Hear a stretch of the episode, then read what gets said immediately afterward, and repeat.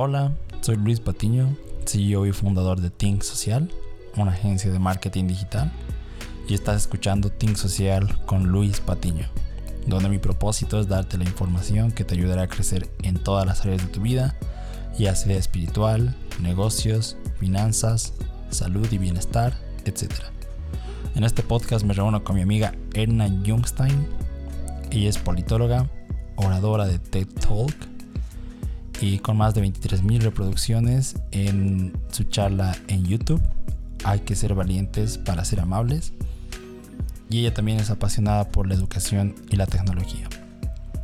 En este episodio hablamos sobre estrategias para planificar un día exitoso, el arte de escuchar y la estrategia secreta para cómo hablar en público. Así que quédate hasta el final del podcast y no olvides suscribirte y seguirnos para más episodios como este. También suscríbete a mi canal de YouTube Luis Patiño para más episodios y entrevistas con emprendedores, líderes, deportistas de alto rendimiento y creadores de contenido. Así que sin más que decir, let's roll.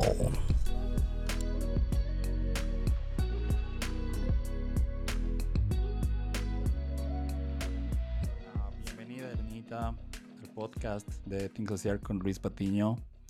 Ah, gracias por tu tiempo y, y, ya el, precalentamiento estaba súper interesante hablar contigo. Y bueno, ah, puedes presentarte al oyente que está, que está escuchando este podcast y darle una intro para ver lo que se viene. Claro que sí. Gracias, Luchito. Primero, gracias por tenerme en este espacio. Creo que he escuchado todos los episodios de Think Social con Luis Patiño, tal vez me faltan unos cuantos, pero estoy muy honrada de estar aquí contigo, sabes que te aprecio un montón desde que nos hemos conocido en el 2019, puede ser finales o inicios del 2020, pero eres gran valor, Luchito, así que gracias por la invitación, gracias a las personas que nos vayan a escuchar. Como Luchito dijo, yo soy Erna y últimamente me presento diciendo que me apasiona la educación y me apasiona también la tecnología empoderarnos a través de esas dos herramientas. Eh, tal vez eso te puedo decir de mí, de, profesión soy politóloga, pero me gustan los proyectos de, desarrollo social y creo que ahora el desarrollo tiene mucho que ver con el uso de las tecnologías, el saber aprovecharlas. Y, mm, Ernita, dices que eh, te gusta esto del desarrollo social o, a qué te refieres con eso, Ernita? En realidad, sí, bueno, desarrollo social quiere decir como buscar la mejora, el bienestar de una sociedad a través, digamos, de, ver diferentes aspectos, ¿no? Como puede ser el acceso a, recursos, el acceso a derechos, a educación de calidad, salud de calidad. Ese es el desarrollo dentro de las ciencias sociales, eh, Luchito. En términos muy, muy generales, ¿no? Capaz alguien que escucha me puede decir, no, no es eso pero el desarrollo quiere decir como el bienestar, digamos, de la comunidad a través del acceso a diferentes servicios y derechos. Increíble. Me gusta esto que, oh, Anita, bueno, siempre eh, veo todo, todo tu contenido y siempre estás compartiendo a otras personas y eso es dar mucho porque la persona a la que estás compartiendo se debe sentir muy apreciada, y aparte, bueno, para mí como de la parte de marketing, lo veo como que me mandas tráfico, se podría decir en esas palabras, me mandas personas. y no, la verdad lo agradezco y, siempre igual en tu TED Talk que, diste, eh, bueno, a mí me enseñaste y a todos los que te escucharon a, ser amable, así que mm, esa pregunta tenía para ti, Ernita, ah, ¿cómo dar y dar más que recibir a es una, se, volvió una filosofía de vida para ti? Pucha, qué, qué buena pregunta. Gracias, Luchito. Gracias también por ver la charla. Em, mira, creo que hay diferentes etapas en este mi camino hacia buscar la amabilidad como una filosofía de vida. Tal vez te podría decir que los inicios em, parten obviamente del, del dolor, ¿no? Hay muchas cosas buenas que parten del dolor y tal vez, digamos, he podido en algunas etapas de mi vida sufrir en el sentido de, de vivir tal vez con personas un poco torpe, un, poco violentas, y creo que de ahí nace este mi, digamos, mi intención de ser amable. Digo, pucha, a mí me han lastimado, yo no quiero lastimar a los demás porque sé, realmente sé, he vivido cómo se siente, ¿no? Y ya más adelante, Luchito, creo que tiene que ver con un poco la, la opción espiritual en la que yo opto, que es como vivir realmente no en el temor, sino en el amor, tratar de vivir en la abundancia, siempre dando sin pensar qué voy a recibir o contando los segundos, porque mira, cuando tú ves el universo y es como ves los granos de arena en una playa o la cantidad de hojas en un árbol, por decirte, no puedes ni alcanzar a contarlos, ¿no? Entonces, la abundancia del universo está ahí, ya que después uno quiere verlo con su mente limitada y que todo sea así, yo te doy, pero vos qué me das a cambio y contamos al centavo, pienso que es limitarnos a una cuestión física, material, cuando pienso que somos más mente y alma, ¿no? Y, pues el universo también es eso, ¿no? No sé si me he ido un poco por la parte filosófica, em, abstracta, si quieres, pero sí decido ver el universo con abundancia y sé que esa abundancia está en mí y que desde ahí puedo darle a los demás sin tener que pedir algo a cambio, ¿no? Ah, increíble, Ernita. obvio, sí, desde la abundancia no siempre puede ser riqueza, ¿no? También puede ser amor, como tú dices, y puede ser dar. Y bueno, ah, esa es tu perspectiva, ¿no? De, me gusta cómo, cómo lo ves.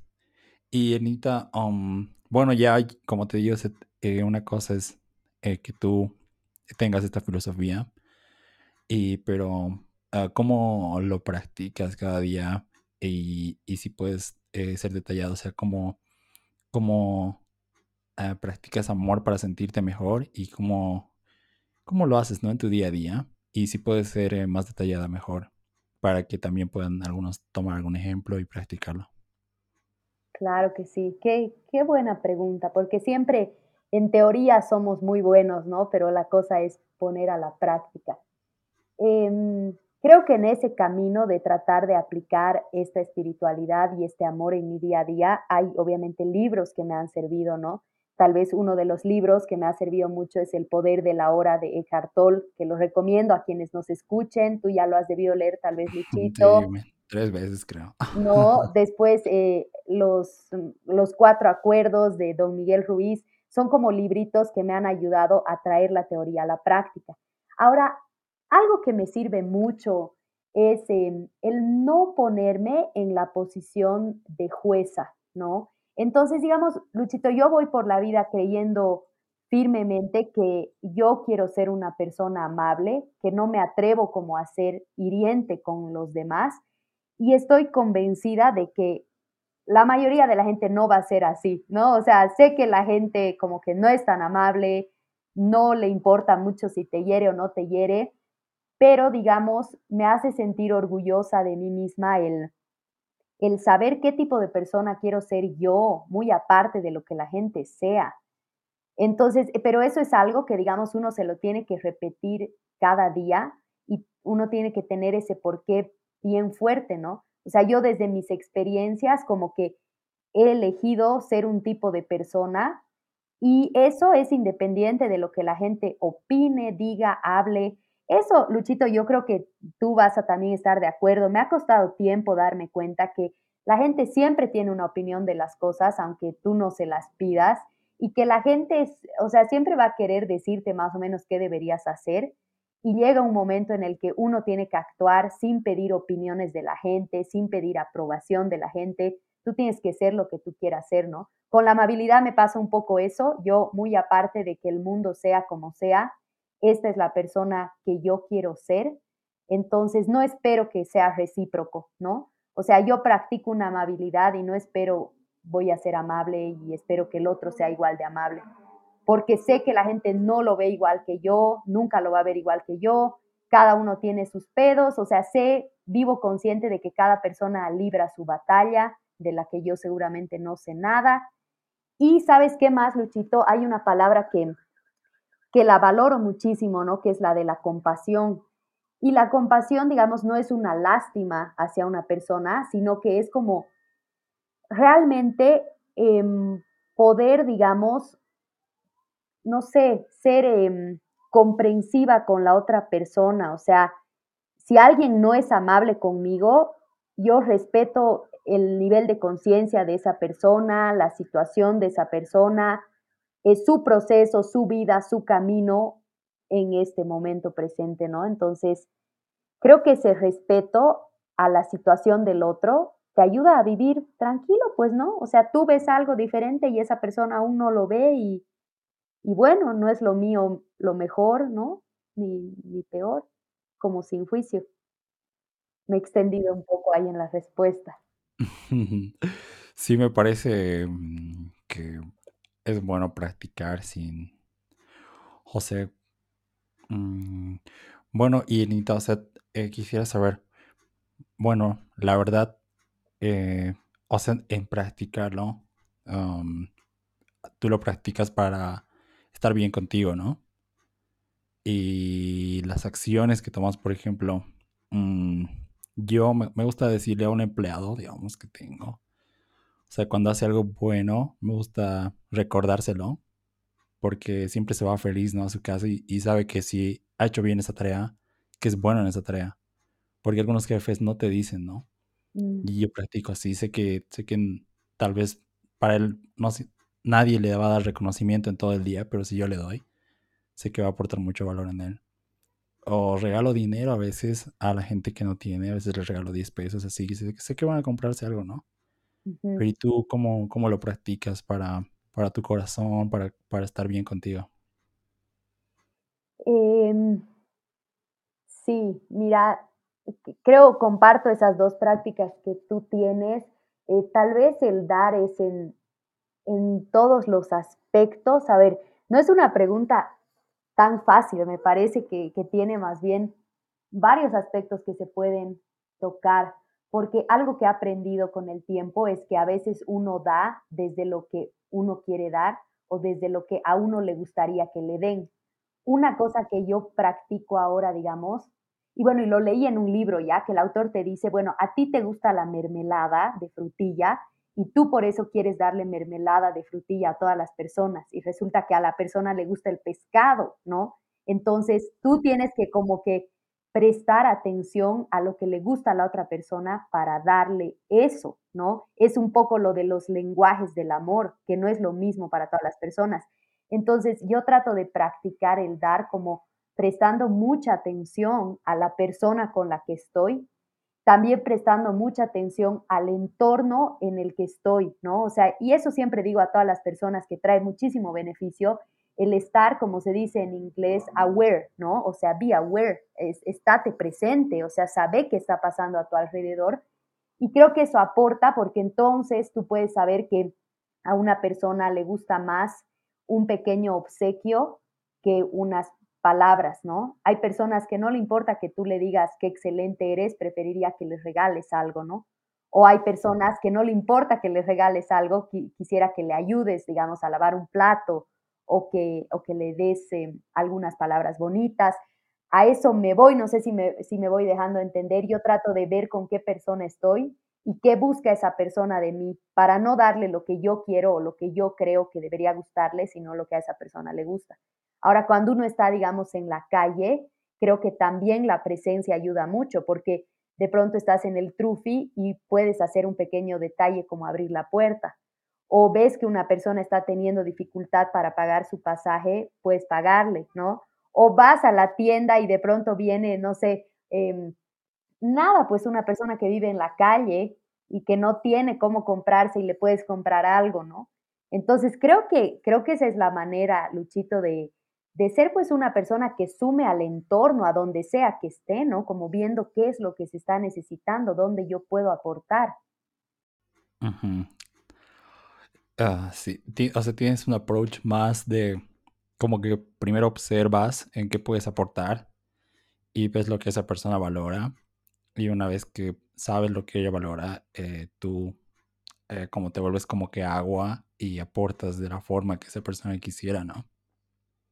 Pucha, qué lindo lo has resumido, Luchito. Sí, espero, digamos, ¿no? Porque pucha, sería hermoso poder hacer eso que tú dices, ¿no? Realmente como convertirse en agua que pueda entrar en cualquier tipo de vasija, ¿no?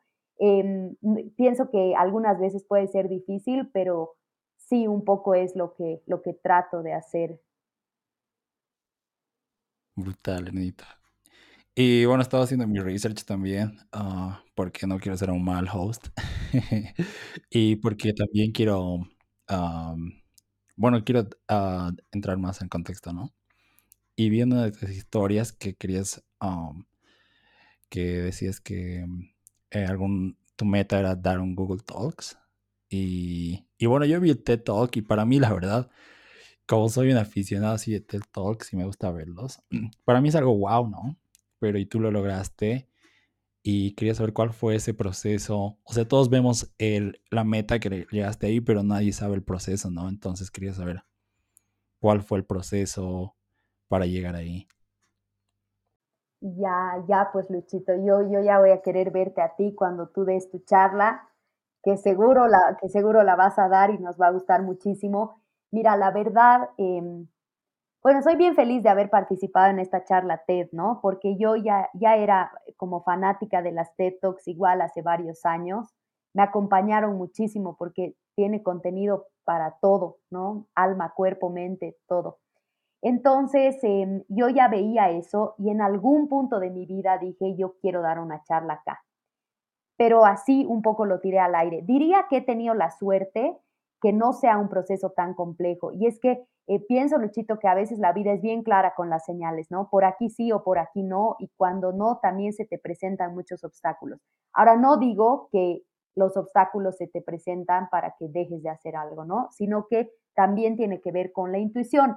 Para mí lo de la TED no ha sido tan, tan complejo. Em, he dicho algún, en algún punto de mi vida quiero dar una charla ahí y esto lo he contado en algún lugar. Ah, bueno, justo porque va a haber un evento TED pronto en Cochabamba, para los que nos escuchen. Y eh, charlamos con los chicos y me preguntaban este proceso. La cosa es que yo estaba en La Paz y me encontré con mi mejor amigo y mi mejor amigo justo era el programador de la página de TED. Me dice, te cuento que va a haber este evento y yo no te creo y me dice, sí, deberías aplicar. Entonces ahí yo mando la aplicación, así que para los que nos escuchen y también para ti, Luchito, se abren, cada vez que hay un evento TED, se abren las aplicaciones y uno postula. Entonces uno lanza, digamos, eh, tiene que escribir un texto donde cuenta la idea de su charla y luego tiene que mandar un video donde cuenta de qué quiere hablar en ese video corto de unos cinco minutos. Y manda ya uno ese formulario y de ahí pues le aceptan o no le aceptan. Mira, yo apliqué al TEDx de acá de la católica y me aceptaron. Y más adelante apliqué a un TEDx de la UNSA y no me aceptaron en La Paz. Eso ya fue años, unos cuantos añitos después o unos cuantos meses después. Entonces a veces sale, a veces no sale. Pero y aquí hay una cosa clave. Eh, mira, la preparación para el TED es larga. Son como unos tres meses de preparación donde trabajas con el equipo de TED, te revisan, das tu charla, trabajas con los otros oradores, eh, cosa de que ese momento de la charla nada es improvisado, lo cual es muy bueno porque muchas personas dicen, ah, yo soy orador, yo sé hablar muy bien y, un poco de ego en eso, ¿no? No necesito prepararme. Y, y la verdad es que a veces sucede, ¿no? Que no, pues no todo es el talento, o sea, a veces las personas pueden hablar bien, pero la preparación se necesita. Entonces en TED te obligan a que tu preparación sea muy buena. Y si tú ya estás con esta idea en la cabeza, yo diría que el TED es un lugar para aplicar cuando ya sabes de qué quieres hablar. No al revés, ¿no? No voy a aplicar y de ahí pienso, no. Ya tienes que tener como un mensaje en tu estómago que quiera salir al público, ¿no? Brutal. Y bueno, Anita, ha sido, ha sido proceso sencillo. Yo pensé que, que era un proceso así, una meta, la escribías cada día y y se dio la oportunidad y wow, sí. Pero fue un proceso, eh, fue más que el timing, ¿no? O sea, el tiempo a veces eh, como que no podemos controlar esas cosas que juegan a nuestro favor.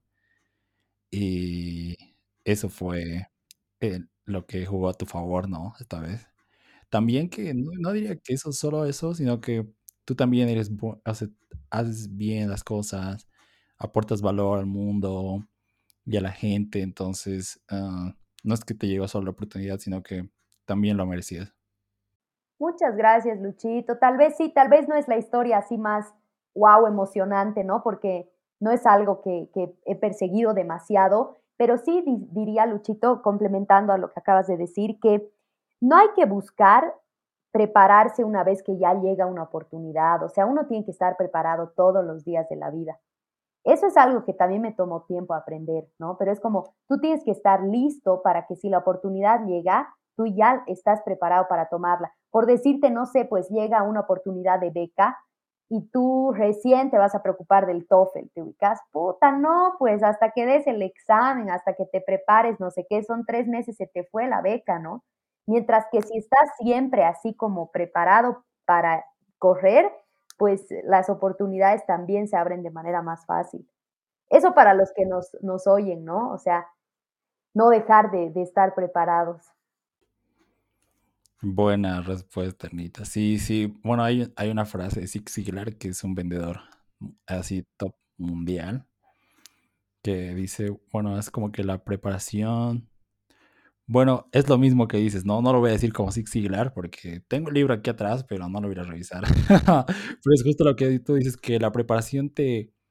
O sea, eh, te conoce cuando tú... O sea, tú estás preparado no, no, no lo voy a decir igual, Anita. Pero es justo lo que tú dices. Creo que incluso yo tengo un tío que lo admira mucho a él y es eso. Em, él dice, no sé si es él o uno de, estos vendedores famosos, Luchito, para complementar, eh, dice que la suerte no es más que oportunidad y preparación, ¿no? Entonces, de pronto hay una oportunidad y una persona que estaba preparada y luego la gente, uy, qué suertuda. Pucha, no, no era suerte, era que esa persona se vino preparando mucho tiempo y pudo cazar esa oportunidad, ¿no? Sí, yo digo que también es el timing y porque hace el tiempo no, es la cosa, hay cosas que no controlamos y que eh, la verdad ahí juega mucho eh, todo esto, lo que es ah, fuera de lo físico, ¿no? La metafísica. Y Ernita, a ver, ¿qué tenía aquí? bueno, estabas hablando de la preparación y, por ejemplo, vi que viajaste mucho y que también es una meta que yo tengo. Uh, viajé eh, por business, pero no es como que viajé así, todo free, así. pero hay oportunidades de viaje también y, y aunque no quieras, eh, eh, las finanzas juegan mucho ahí. ¿Cómo tú organizas tu dinero y tus finanzas para que cuando una oportunidad venga y requiera de dinero, cómo tú administras tus finanzas? Luchito, es una excelente pregunta, sobre todo porque igual al compartir en redes sociales, la gente me decía, hablen de generar ingresos. Perdón. Entonces, a ver, finanzas y luego podemos tal vez tocar cómo generar ingresos, que creo que ahí también tú eres el capísimo. Entonces, mira, yo eh, sí he tenido, por suerte, la oportunidad de viajar. Eso sí era una meta que la tenía así como algo que quería lograr en mi vida, sea como sea. Ha sido una de las mejores cosas que he hecho, ¿no? Que he podido viajar como voluntaria por varios lugares del mundo. Entonces, ¿qué he hecho, Luchito? Em, bueno, la verdad es que yo he trabajado desde muy changa, ¿no? O sea, en ese sentido tal vez sí he sido un poco multitasking como universidad y trabajo, ¿no?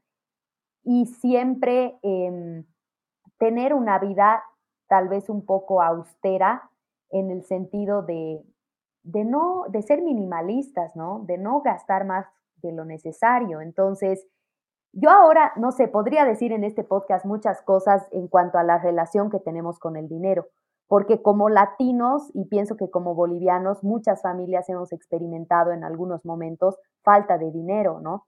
Y pienso que ahora a nosotros también nos toca trabajar en esas creencias internas sobre el dinero y dejar de pensar que siempre va a ser escaso y que siempre hay que ahorrar. Y ese tipo de cosas me han ayudado, ¿no? Como desde cambiar la creencia que yo tenía del dinero y viajar sabiendo que me va a alcanzar, ¿no? Entonces, por un lado, a las personas decirles trabajar esas creencias internas sobre el dinero. ¿Qué piensan ustedes del dinero? Por otro lado, em, en esas épocas, si me preguntas específicamente, ha sido como trabajar desde muy changa y ahorrar el dinero para después viajar en low cost, ¿no? Y buscar, digamos, que mis voluntariados me den una actividad para el día y me den el alojamiento y la comida. Entonces yo prácticamente lo que tenía que cubrir era el pasaje, ¿no? Pero la estadía ya estaba cubierta. Así que sirve mucho como hacer un presupuesto con anticipación, de, de, saber cuánto dinero vas a necesitar, trabajarlo, tener ese dinero y luego viajar ya con esa preparación. No sé si me he ido, si, he un poco respondido tu pregunta. Mm, bueno, eh, entiendo el proceso de que uh, tenías que tenías una meta y, y, la meta estaba muy agarrada de la mano con el dinero, ¿no? De todas formas, la pregunta eh, sería, eh, bueno, hoy te estaba escuchando un audiolibro y, y el audiolibro decía que es de Jim Rohn, es un autor motivacional. Y este hombre pues se fue a Rusia a enseñar capitalismo porque en, Estados Unidos ya todos sabían y su habilidad era muy valiosa en otro país. Pero lo que él dice es que en Estados Unidos, um, la gente, no, no en Estados Unidos, sino la gente rica, cuando tienen dinero, invierte el 80% y lo demás eh, lo gasta, pero la gente pobre gasta y lo que le queda lo invierte. Entonces quería saber más que todo cómo era, tal vez si tienes una fórmula de cada mes eh, para invertir o una fórmula, por ejemplo, yo estoy viendo con mi novia si eso de ahorrar, invertir en Bitcoin, pero todavía seguimos yo, yo al menos tengo malos hábitos de gasto y quería saber si tú tienes algún buen hábito que pueda ayudar al que esté escuchando a manejar mejor su dinero para que pueda tomar oportunidades. Es muy buena tu pregunta y la verdad que, bueno, lo que se dice, el juego del dinero, ¿no? Es algo que no considero haber hackeado del todo hoy en día. Es como, no, no me considero realmente la mejor persona en cuanto a mis finanzas, o sea, con el mejor conocimiento, eh, pero sí, digamos, en cuanto a relacionándolo un poco con lo que las personas dicen de, de cómo manejar el dinero, cómo generar ingresos, creo que lo que a mí me ha funcionado mucho es el desarrollar habilidades digitales que te permitan eh, generar ingresos desde la virtualidad, ¿no? O sea, eso diría yo que es, que es un skill necesario si uno quiere viajar, como por ejemplo, eh, no sé, poder hacer traducciones o poder hacer esta área que ahora a mí me gusta, que es el writing de las páginas web, ¿no? Porque hay una persona que tiene que escribir el texto de una página web, entonces tú puedes hacer eso desde tu casa y generar un ingreso, ¿no? Y en casi todas las compañías de software lo necesitan.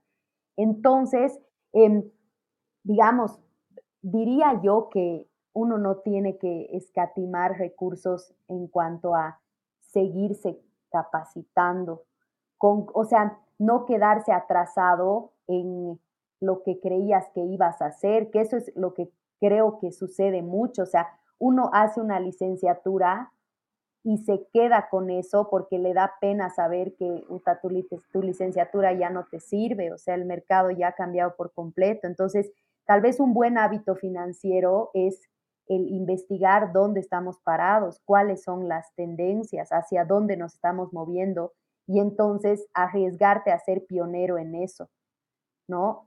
Yo me acuerdo que hace hartos años, cuando había salido yo de la universidad, eh, como que ya empecé, porque había leído en algunos lugares y visto en algunos blogs, ya me enteré de que el futuro, digamos, era la creación de contenido, los canales de YouTube, la educación digital.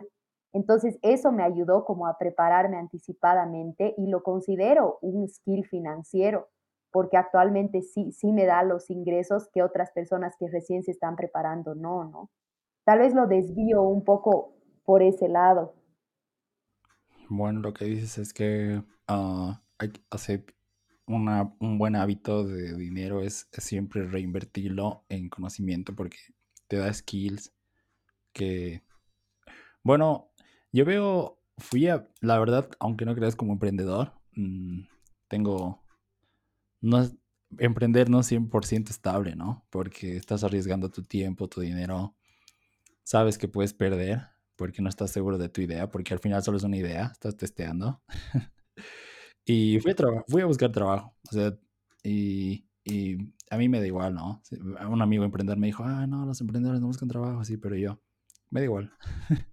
y vi que eh, mientras menos skills tienes, eh, menos la gente te paga.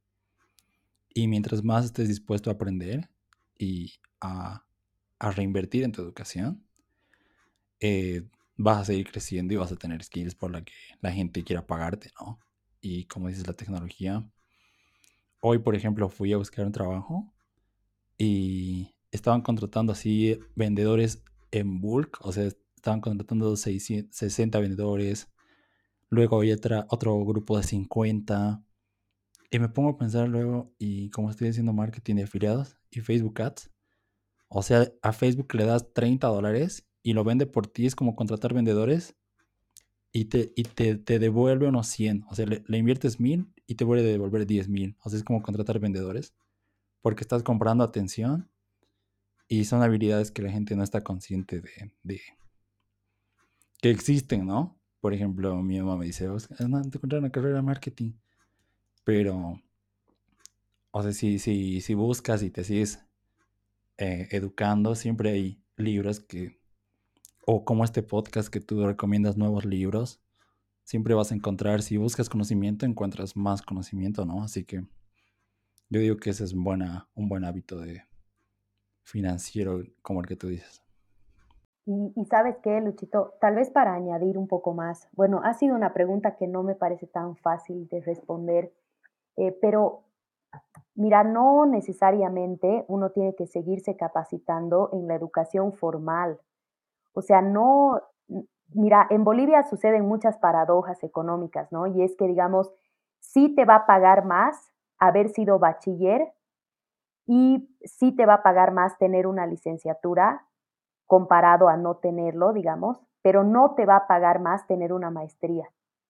Entonces, por ejemplo, si uno quiere hacer una maestría para tener mejores sueldos aquí en Bolivia, no es el camino, porque acá la licenciatura te es suficiente para tener el mismo sueldo que una persona va a tener con maestría.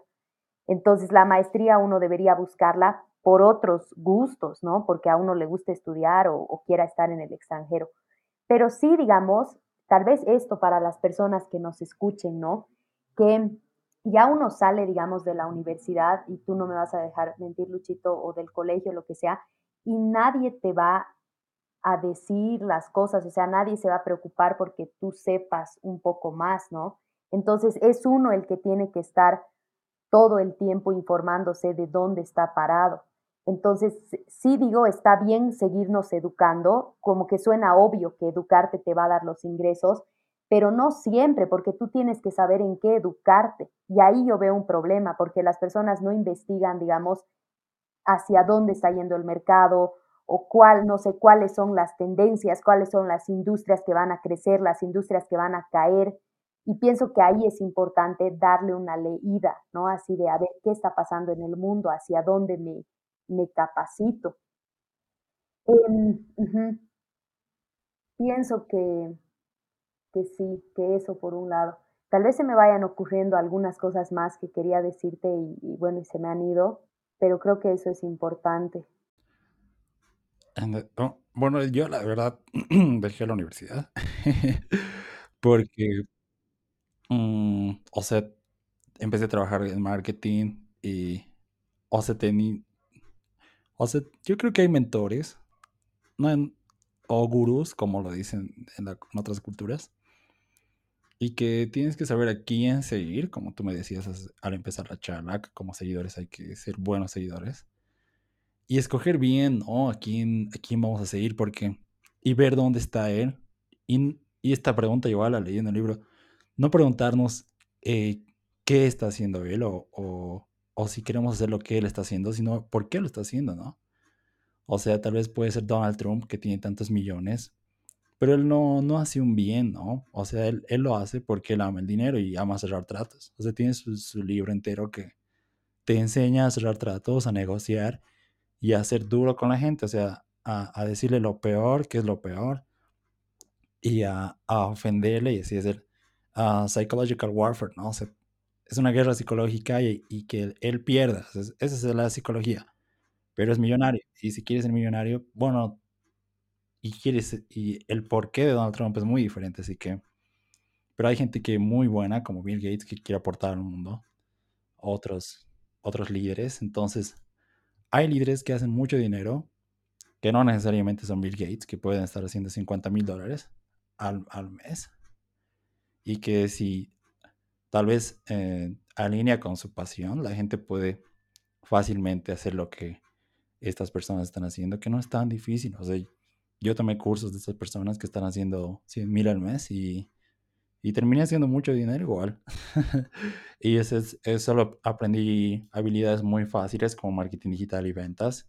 Y eso es todo. O sea, la gente lo ve muy difícil, pero solo es seguir aprendiendo y escoger a alguien que, que te pueda llevar del punto A al punto B, ¿no? Tal vez eso. Y, Anita, ¿hay algún gurú o mentor que ha ayudado harto en tu vida que, con el que estés agradecido? Em, bueno, definitivamente unos cuantos, ¿no? Pero alguien, o sea, sí considero una especie de gurú a Stephen Covey, que es el escritor de Los siete hábitos de la gente altamente efectiva, porque realmente era un, un, tipo muy interesante. Hoy en día incluso tienen una escuela, ¿no? Su familia como que ha continuado su legado. Y me fui como familiarizando con las entrevistas que le hicieron a este hombre, con todos los años de investigación que él tuvo, y lo considero un gurú, aunque digamos él, él ya no esté acá, ¿no?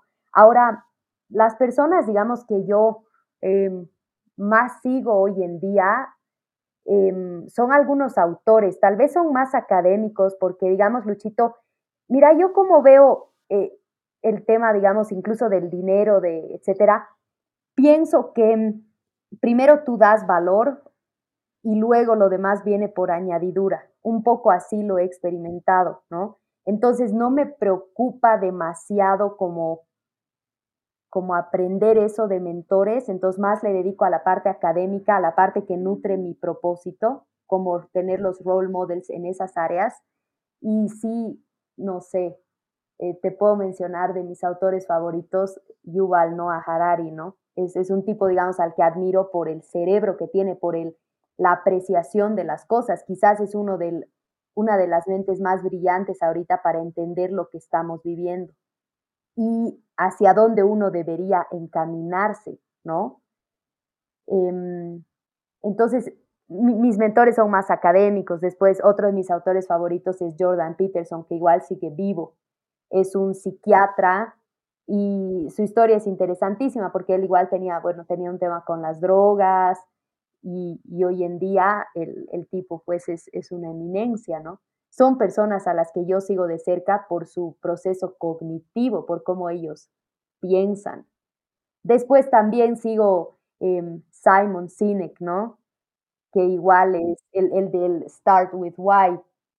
Entonces son personas, digamos, a las que yo, a las que yo sigo, me entero, leo lo que hacen y, y pues nada, trato de ir por ese camino, ¿no? Uno que, que sí sirve muchísimo si la gente está interesada con habilidades para hoy en día y generar dinero es eh, Seth Godin, ¿no? Tal, tú también lo debes conocer, creo que lo conoces mejor no sé que si yo. hace mucho dinero.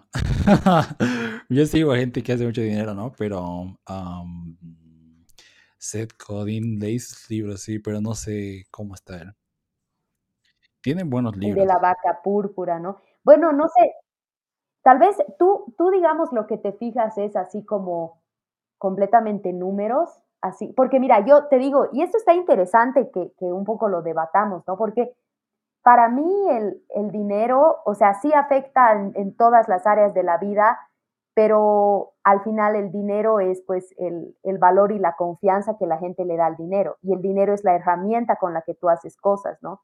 Entonces, el otro día justo veía un meme que me parecía buenísimo, ¿no? Y que decía, eh, si te dijeran que puedes ser eh, Warren Buffett, ¿no? O sea, puedes, puedes ser el hombre más millonario del mundo, pero tienes noventa y pico años, o puedes ser tú ah, con la edad que tienes y eres tan joven, ¿qué eliges?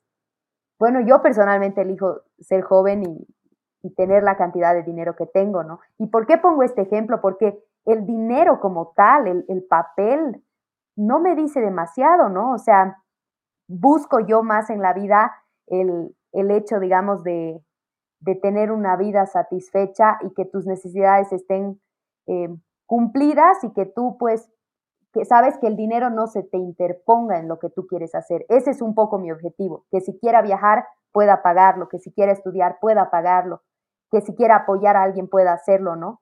Pero no así que, que mi cuenta sea, digamos, mega extravagante, ¿no? No sé, tal mm, vez ahí tú mm, difieres. bueno, también tengo las mismas necesidades que tú, ¿no? o sea, tener la buena vida, pagar un buen hotel. Mm, pero yo creo que es más que todo el amor al juego. O sea, en crear negocios, crear ideas, aportar al mundo, cerrar tratos, negociar, marketing digital.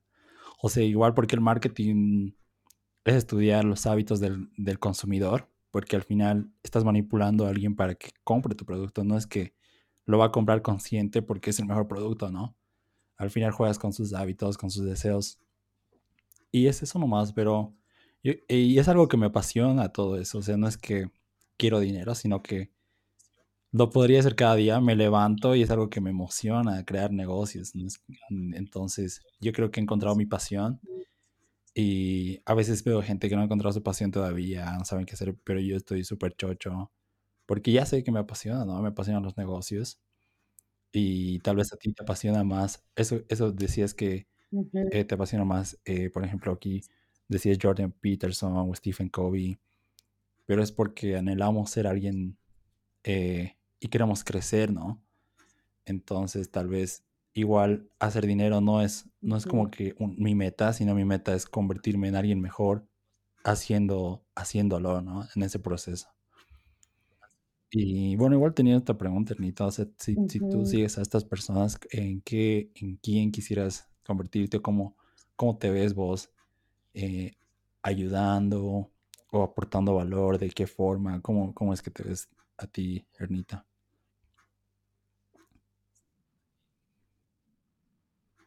Em, a ver, Luchito.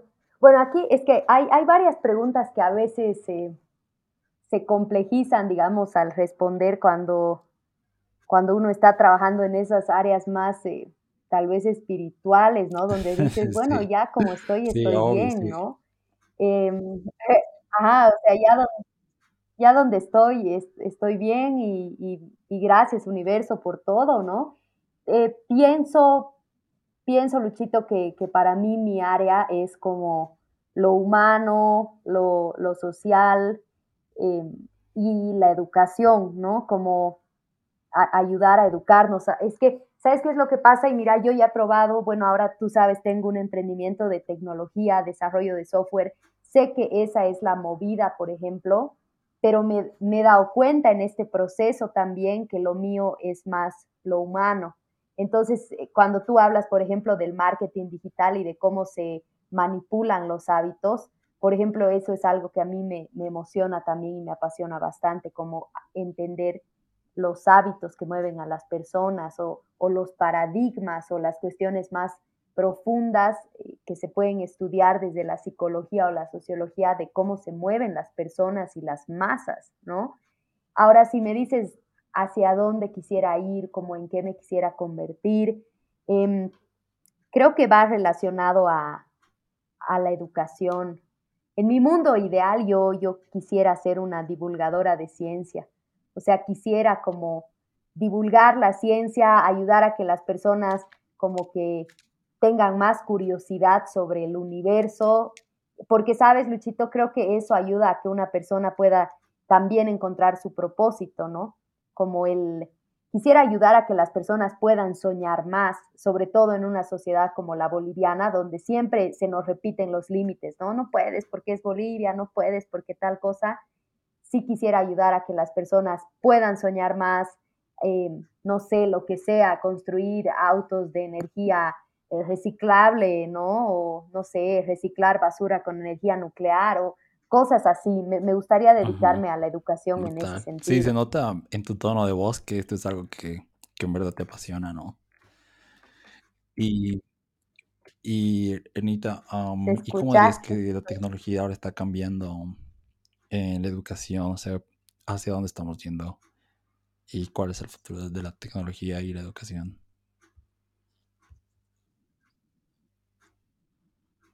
Pucha, qué buena pregunta. Yo creo que difícilmente se sabe esa respuesta ahora. Em, pienso que en algún momento va a ser al revés de lo que es ahora, ¿no? Ahora los mayores les enseñan a los niños o a los más jóvenes. Pienso que en unos años los más jóvenes van a tener que enseñar a los adultos.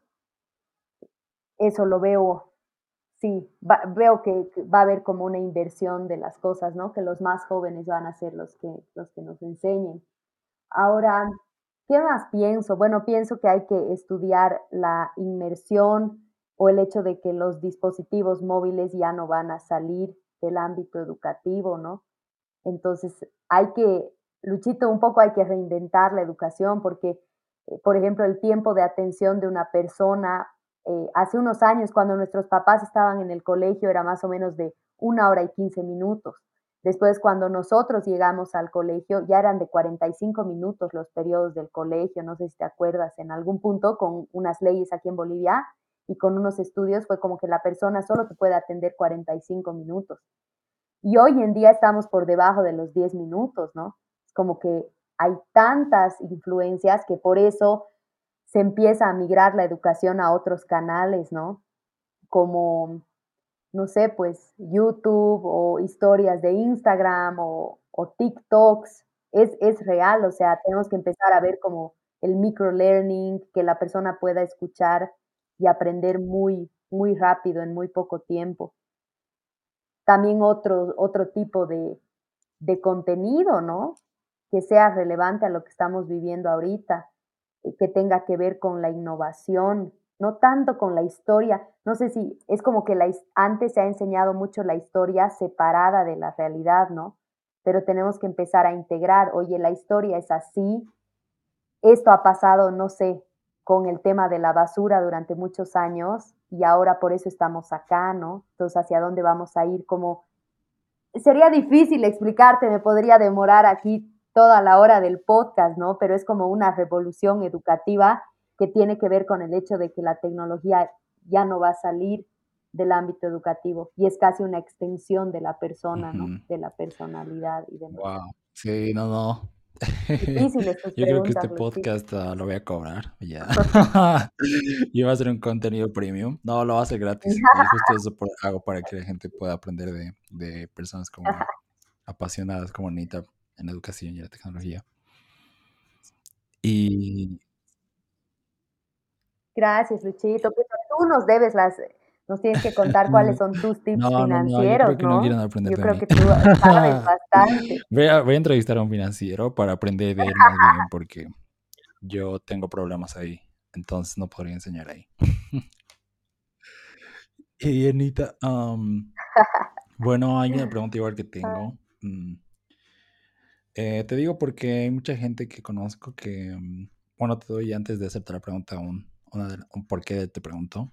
Eh, hay gente que eh, tiene problemas al hablar en público o se ponen muy nerviosas o no, no siempre en público o tal vez si cuando estás con alguien ya es en público, ¿no? Pero sí que se ponen muy nerviosas, empiezan a transpirar y no pueden hablar. y hablar, hablar con alguien más o entablar una conversación de cero es como que un arte, ¿no?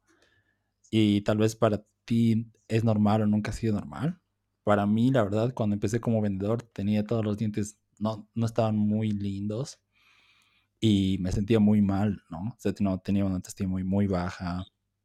Pero sí o sí, eso me, me, movió de mi zona de confort, porque sí o sí tenía que hablar con gente. Tenía que vender todos los días, venía gente y sí o sí yo tenía que cerrar ahí la venta, tenía que hacerles firmar el papel y ya todo. Pero fue algo que aprendí, no es que no es que, o sea, porque ahora me ven ah, y puedo hablar con cualquier persona en, la calle, es muy fácil para mí.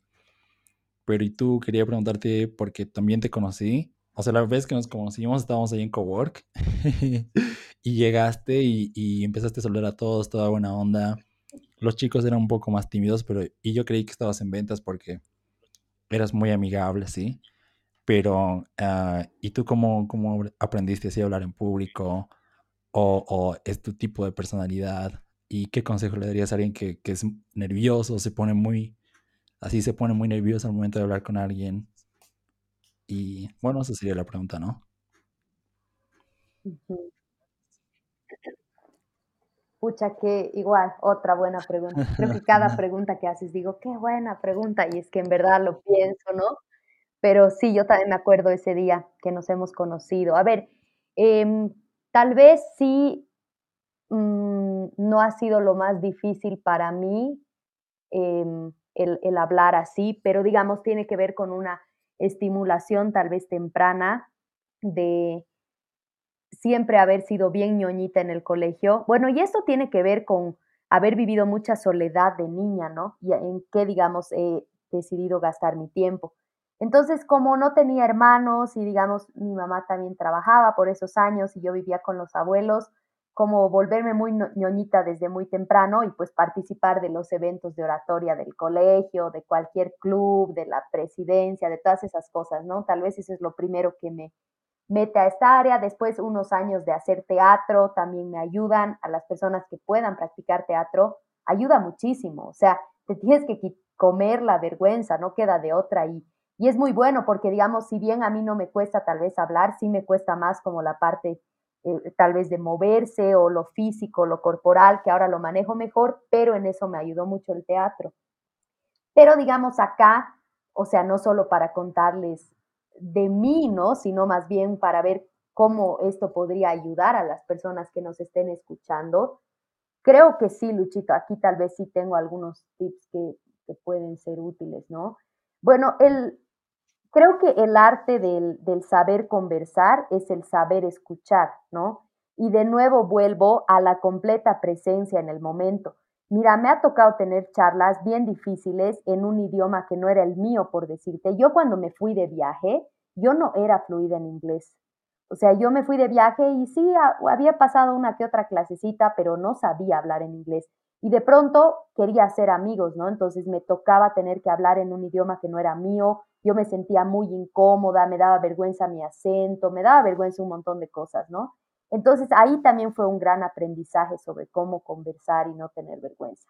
Y a lo que iba para las personas que nos escuchen, para poder ser un buen orador o, una, o tener conversaciones fácilmente, creo que es importante escuchar a la persona con la que uno está con realmente las ganas de entender a esa persona, ¿no? Porque de pronto de esa completa atención que tú le das, sí te va a surgir una duda y sí vas a poder empezar una conversación. También es importante mirar a los ojos, ¿no? Para que la persona se sienta observada y haya como una, un buen clima en esa conversación. Entonces, ese sería uno, digamos, de mis tips, prestar atención a quien, eh, a la persona con la que están en ese momento.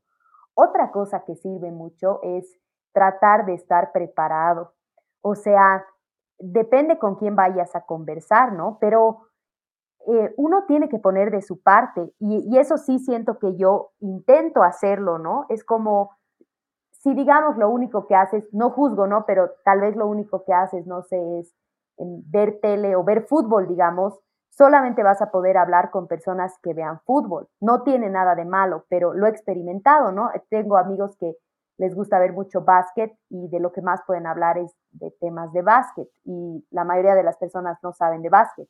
Entonces, ¿a qué me voy con esto? A que para ser un buen conversador también hay que preocuparse de intentar ser una persona interesante. Entonces, de pronto, lees más libros, eh, ves, ves algunas series porque sabes que la gente va a estar hablando de esas series, eh, lees de varias cosas, cosa de tener un nivel cultural que te permita tener una charla, ¿no?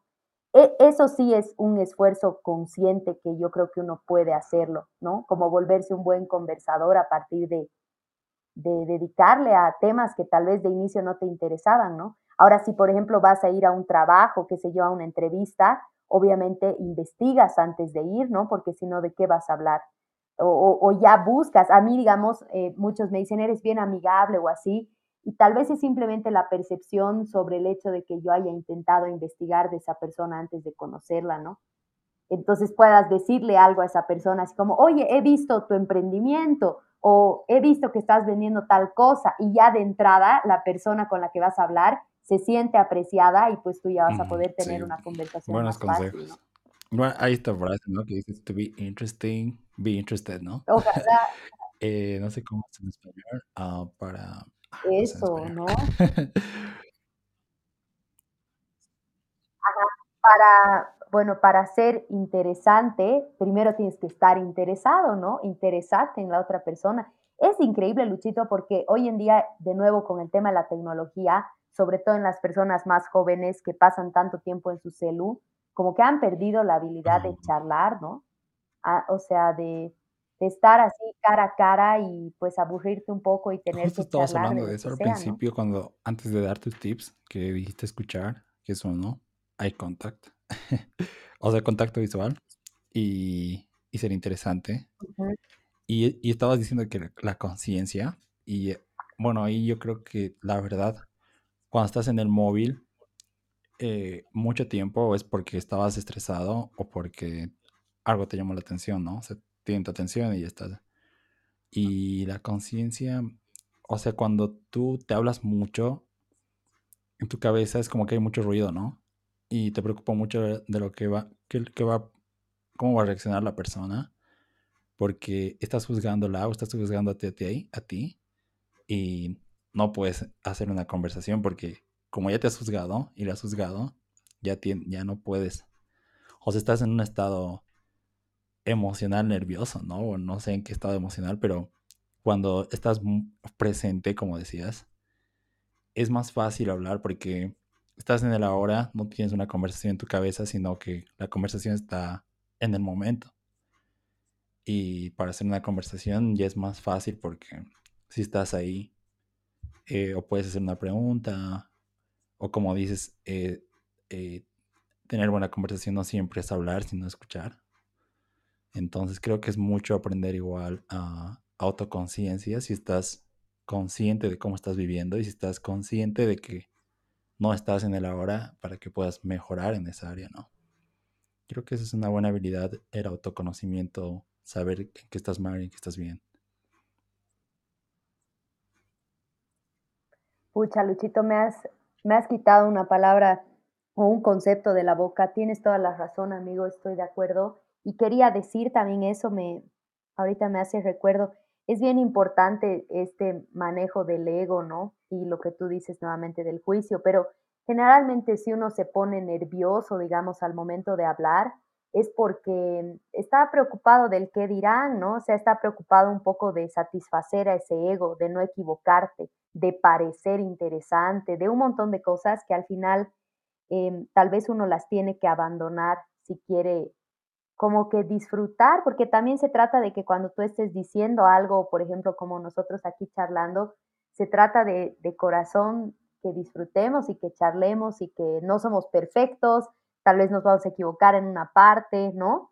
Entonces como que abandonamos un poco esas expectativas de perfección que no nos ayudan y, y totalmente lo que tú dices, ¿no? Eh, muchas veces con la vara que juzgamos a los demás es con la vara que nos sentimos juzgados, ¿no? Entonces, pienso que hay que vivir así como sin juzgar al otro para también tener la tranquilidad de que, bueno, a uno no lo van a juzgar. Y, y, pues si ya si lo juzgan, uno al menos no se va a estar imaginando que a uno lo juzgan como uno juzga, ¿no? Así que a uno lo o se critican meten como a ventas critica. y mucha gente te va a decir que no en tu cara y te va a decir que tu producto apesta.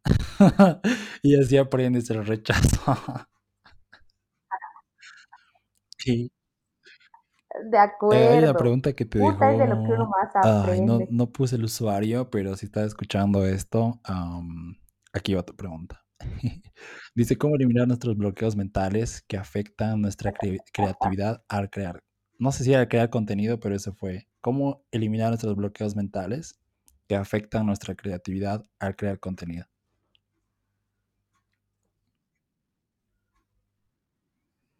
Eh, qué buena pregunta. A ver, creo que, mm, pucha, también tal, tal vez tiene varios aspectos desde donde abordarla, pero vamos a intentar para esta persona querida que nos vaya a escuchar se ha tomado el tiempo de preguntar.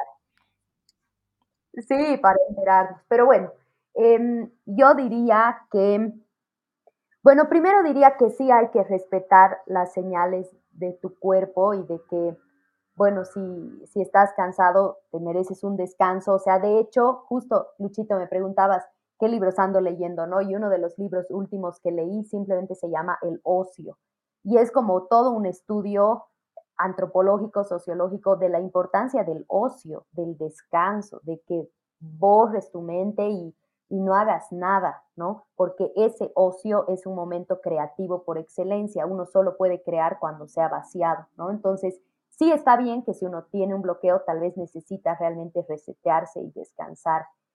Pero por otro lado, es como que no pienso que una vez que ya has descansado, digamos, también tienes que ser estricto contigo, ¿no? Así de, bueno, hay que hacer y hay que hacer y dejar que salga, eh, intentar múltiples veces hasta que salga algo que a ti te gusta. Una cosa que creo que ayuda mucho a evitar los bloqueos es dejar de buscar la perfección, porque siento que la perfección es pues la número uno para hacerte bloquear así, hasta que no esté esta cuestión perfecta que nunca va a alcanzar, que nunca vamos a alcanzar, no hago, ¿no? Pospongo, pospongo. Y pienso que eso se convierte al final en una bola de nieve. Así que mi consejo sería em, que hagamos, aunque no nos salga un producto perfecto, ya vamos a haber desbloqueado, ¿no? Hace continuar, o sea, la acción a veces tiene más la respuesta que, que toda la mente, ¿no? Eh, ¿Qué más quería decir? Hay una frase eh, que, que, me gusta y es que, digamos, o sea, la inspiración siempre te, te tiene que encontrar trabajando, ¿no? O sea, es, es como que no sabes cuándo te va a llegar esa inspiración, pero tú tienes que estar ahí listo para hacerle caso, ¿no? No posponerlo y decir, pucha, no es ahorita el momento, sino siempre, yo personalmente siempre ando con un cuadernito a mi lado, porque no me convence mucho las notas del celular, porque siempre lo repito, es como que el cerebro tiene una conexión profunda con la mano, ¿no? Entonces escribir es importante. Y no me doy el lujo de que una idea buena se me escape, ¿no? Entonces siempre tengo el cuadernito al lado, pienso que es algo bien recomendable, sobre todo para la creación de contenido, porque de pronto, ah, no sé, quisiera hacer este video, ay, no quisiera que el video sea de esta temática, como que anótatelo para que ya tengas un repertorio de hartas cosas, ¿no? Y, pero tal vez, Luchito, mm, solo para repetir a esta persona que nos vaya a escuchar, no buscar la perfección, creo que es la mejor solución contra el bloqueo. Em, eso yo he podido comprobar en el tiempo. Como mm, buscar la perfección te, perjudica, Muy bueno. Entonces, uno, eh, descansar, ¿no? Como dices, o sea, si, si estás muy estresado, descansar. Sí, porque, o sea, hay, en esto de, de, del mundo del, del, del, emprendimiento, hay una palabra que es como el porn hustle. O sea, que es como que estos, estos gurús de, del emprendimiento son como que, dale duro, si no trabajas 24/7, no, no, no eres emprendedor, así, uh, outwork, o sea, como que tienes que trabajar más que todos. Pero creo que eh, igual en Focus, Daniel Goleman explica el enfoque pasivo, que cuando incluso no estás trabajando, estás trabajando la idea y estás más fresco al volver a tu, a tu laptop, ¿no? Entonces creo que es eh, muy buena. Y eso también de tomar acción. Yo creo que sí, no compararte igual, porque yo justo estaba viendo un podcast de Tim Ferriss y como que este Tim Ferriss es como que tiene un negocio, es inversor. Y estaba entrevistándole a Kevin Rose que es de Instagram y yo, what the fuck, sí, esto es, esto es increíble, no lo voy a hacer así. así que lo, lo salí y dije ya, mejor hago el script, hago las preguntas y empiezo ahorita, porque si voy a ver el video me voy a poner nervioso voy a querer hacerlo perfecto. Y, dice que el conocimiento de Ernita es increíble, incluso mejor que estos dos ya. Entonces decidí empezar nomás. sí, ese es muy buen consejo, empiecen. Creo que esa frase que quiere decir es motion creates motion, que es que cuando estás en movimiento, eh, la emoción sale. No es que primero es la emoción y, y, luego ya recién te vas a poner a hacer las cosas, sino empiezas a hacer las cosas, pasitos de bebé, por ejemplo, eh, si quieres escribir un libro, agarra tu, tu, cuaderno y empieza a escribir, por más horrible que sea, cada día, ¿no? Yo creo que igual sería persistencia y consistencia, ¿no? Hacerlo sabiendo incluso que está horrible. De acuerdo. De acuerdo. Me gusta. Hay dos, dos cositas que quisiera opinar a esto, Luchito, de lo que has dicho. Bueno, hay una cosa que también yo la aprendí, em, que es el fake it till you make it, ¿no? Como engañate hasta que sea verdad.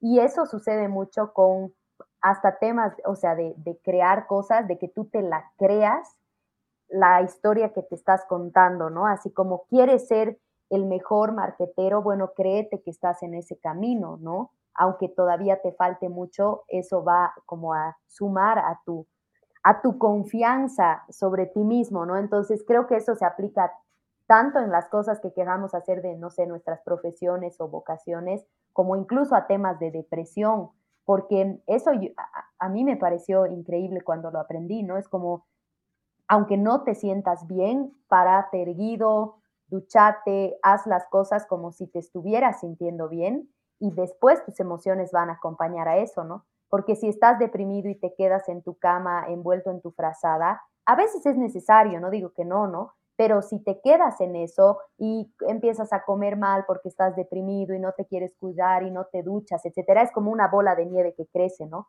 Entonces, mientras, o sea, más deprimido te sientes, haces más cosas que te hacen sentir más deprimido, entonces ahí siento que hace bien cortarlo con el hacer nomás las cosas, vestirte como si te sintieras bien, ducharte como si te sintieras bien, hasta que en algún punto engañes a tus emociones. Y una cosita más que me parece interesante mencionarla, esto que mm, tú dijiste, eh, algo así como hustle is bustle, no, no sé qué dijiste, pero como que, como que a veces, ah, exacto, porn hustle, ¿no? Como estar muy ocupado, muy ocupado Em, hay una cosa que dicen los budistas y que me gustaría aquí también compartirla, que digamos hay dos tipos de pasividad. O sea, hay una pasividad donde tú realmente estás, digamos, echado en el pasto, no sé, haciendo tu siesta y estás siendo pasivo, pero activo porque en realidad ese descanso te está trayendo un beneficio para tu vida. Entonces, una pasividad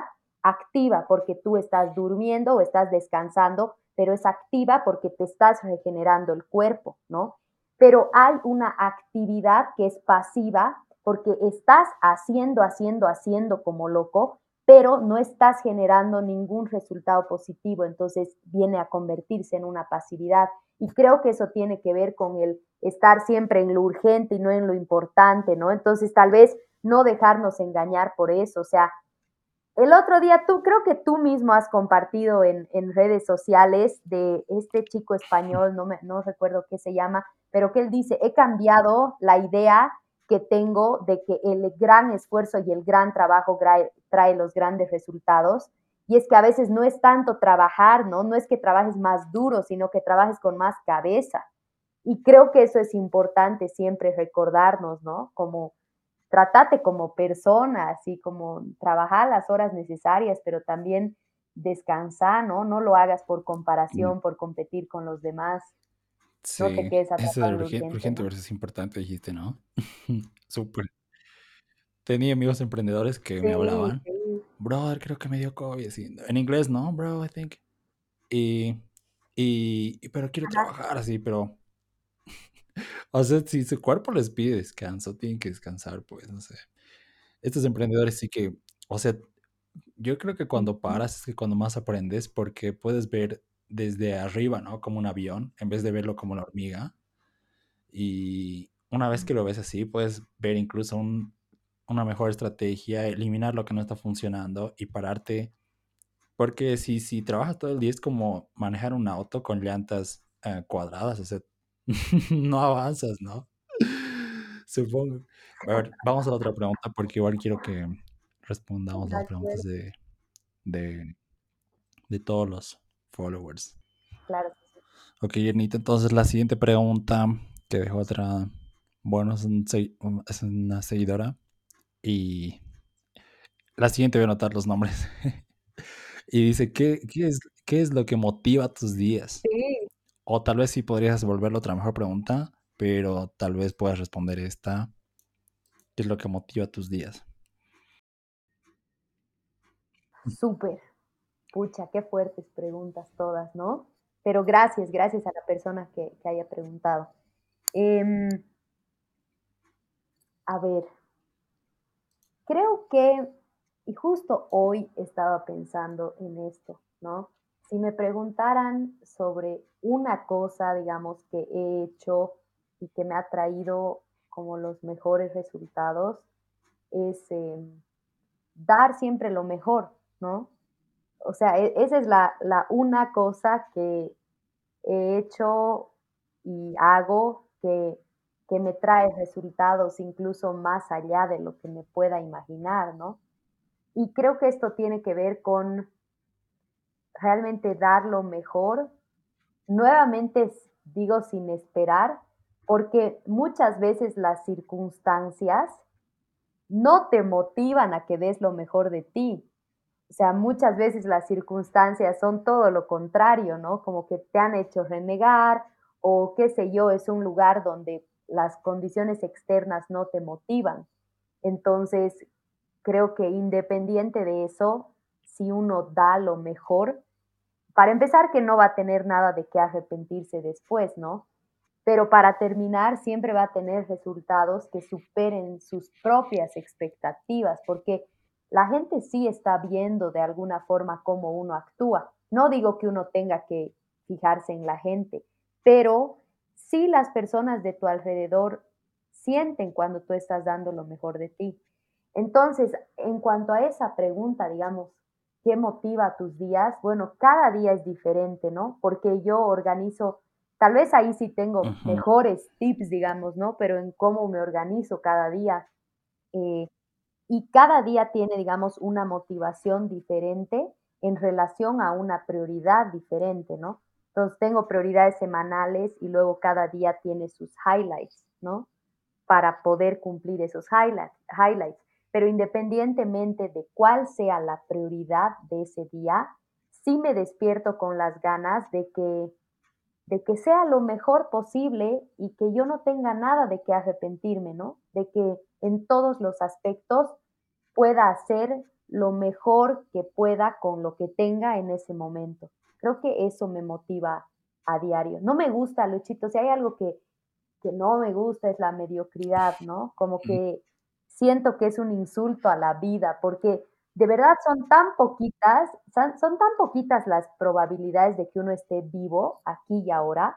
O sea, de, ver, de verdad, matemáticamente hablando, un amigo me lo explicó. Eh, obviamente yo no voy a poder hacerlo con esa genialidad, pero es como, es 0,0000000 infinito de chances de que tú estés vivo aquí en este momento, porque cuánta cantidad de antepasados han tenido que juntarse, verse, chocarse, etcétera, para que tú llegues a nacer, que somos casi que un accidente cósmico, ¿no? Así como no deberíamos estar aquí, pero estamos. Entonces, ¿sabes? Vivir a media pila, así como, porque sí, digamos, eso, eso es algo que tal vez no va tanto conmigo, ¿no? Tal vez algo que, que, no aprecio, digamos, ¿no? Que no admiro. Entonces, la motivación de cada día es como, venga lo que venga, con las prioridades que yo tenga para ese día, pues vamos a hacer lo mejor que se pueda. A veces no va a ir como uno quiere, pero lo mejor que se pueda, con lo que uno tiene en ese momento, sin darse palo también, porque bueno, más adelante vas a saber mejor para ser mejor, pero no te des palo porque en ese momento pues no lo sabías, ¿no? Sí, la mediocridad, la verdad. Si vas a hacer algo, hazlo. Hazlo bien, ¿no? Sí o sí. Y la verdad yo creo que la mejor pregunta, Ernita, sería cómo empezar tus días motivado. Porque como vi que tú igual tenías tu diario de planificación donde ya Mm, yo creo que es un tema que la gente ignora que es el goal setting, o sea que sí sí ponerte metas y tú, tú tienes bien claro eso, por eso te dije si no querías cambiar la pregunta, pero tal vez podrías, podríamos responder cómo empezar tu día motivado, porque si empiezas bien, digamos, si empiezas, al menos yo, yo empiezo, medito, medito un día antes ya escribí lo que tengo que hacer, o sea, ya sé qué voy a hacer, medito, me preparo un cafecito, leo y a ejercitarme, así a sudar y recién a trabajar. Y ahí es como que ya he creado un momentum, o sea, como que ya estoy pilas para, para lo que se viene, para lo que se venga, porque el ejercicio es lo más duro, te duele el cuerpo y ya lo has hecho. Entonces yo ya estoy listo para el día, no es como que... Y si hay algo que me ayuda a levantarme de la cama, esa sería otra buena pregunta, ¿qué te ayuda a levantarte de la cama? Es verme donde quisiera estar en dos años. Y si quiero lograr eso hoy día, ya pues me levanto. Eso me ayuda mucho. O, imprimo fotos de donde quiero estar o de mis ídolos y están mm. justo arriba de mi cama y me levanto rápido. Y, y o sea, ¿cómo, ¿qué te ayuda a levantar de tu cama? Eso yo creo que sería una mejor pregunta. Uf, qué bueno. Qué buenas preguntas. Comparto contigo gran parte de tus recursos y gracias por darnos esos tips. Perdón, amigos. Pero bueno, mira, comparto, Luchito, te decía contigo, el hecho de que hay que planear el día antes. Porque la verdad es que todo puede pasar la mañana siguiente. Digamos que te atrases, te hayas dormido 10 minutitos y ya tengas que correr a donde tengas que ir o ya tengas que entrar a la llamada de Zoom. Medio que ya se te, o sea, no quiero decir se te arruinó el día, pero te cambia la vibra el hecho de que no tengas tiempo en la mañana de planificar. Entonces yo no me arriesgaría a planificar el mismo día, lo hago como tú, Luchito, la noche anterior, ¿no? Es más, digamos, los domingos por la tarde yo planifico toda la semana, ¿no? Entonces, eh, me compro un tipo de agenda especial, o sea, creo que todo tiene mucho que ver con el autoconocimiento. Por eso es tan importante prestar atención a cómo nos sentimos con diferentes aspectos y por eso es importante que hagan el journaling, ¿no? Que es como tener un diario donde escriban cómo se van sintiendo. Esto yo lo practico hace muchos años y me ha ayudado a conocerme mejor, a saber qué horas del día son mejores para mí para el ejercicio, qué tipo de comida me hace sentir bien o mal, cuándo tengo que planificar, cómo tengo que planificar, todo esto por escribir en un diario cómo me siento, ¿no? En, cuanto, por ejemplo, a la planificación, yo hoy en día, después de buscar muchos tipos de agenda, me doy cuenta, por ejemplo, que me gusta un tipo de agenda plain, así que no tenga muchos dibujitos ni distracciones. Me gusta hojas en blanco, pero me gusta que los siete días de la semana me entren en las dos planas. Entonces abres así, te entran los siete días de la semana y al final tengo un espacio grande donde puedo escribir cosas para la semana.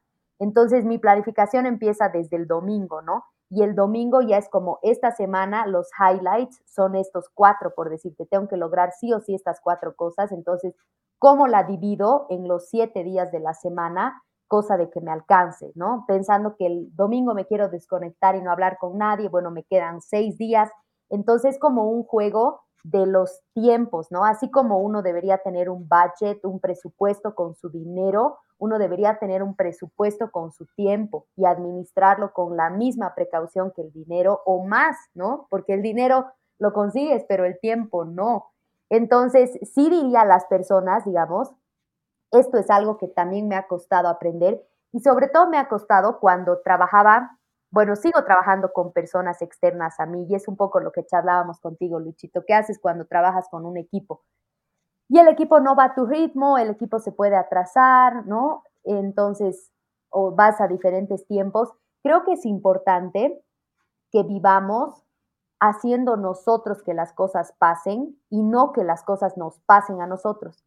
Y para que tú puedas hacer que las cosas pasen, tú tienes que estar un día adelante que los demás, o sea, tú tienes que estar con brecha de adelantada a los demás, ¿no? O sea, si tú vas a querer planificar ese día, pues ya te va a ganar porque el otro ya ha planificado la llamada Zoom y tú ni te has enterado, ¿no? Entonces, es mejor que tú te adelantes para que tú en base a tu agenda puedas ir eh, viviendo. Y yendo a esto de cómo empezar el día, bueno, primero planificas desde tu domingo qué hacer día a día. La noche anterior realmente haces un, trabajo de planificar y de visualizar cómo quieres que sea ese día ideal el día siguiente. Y ya pues a la mañana siguiente, a mí me ayuda así tratar de dormir las horas que son necesarias para mi cuerpo. Y a la mañana siguiente pues ya... Em, ¿qué te digo? Tiene más que ver con un, con un trabajo personal, de que si sé mi motivación, si sé por qué me quiero levantar temprano y lo sé desde la noche anterior, entonces a la mañana siguiente no me cuesta hacerlo. Pero si mi objetivo está así medio difuso, entonces, ah, 10 minutitos más, media hora más. Buenos consejos, Ernita. Los marqueteros siempre ahí están así y dicen, o sea, cuando dicen algo de valor, así como todos los consejos que tú das, dicen, bombas de valor. Creo que aquí hay muchas bombas de valor. Bueno, entonces sí, cómprense una agenda como Arnita lo hace o, o Google Calendar si, les parece más cómodo, como a mí. y Anita, ¿hay algún software o, o extensión de Chrome que ahora te esté ayudando a estar más organizada o más presente que puedas recomendar?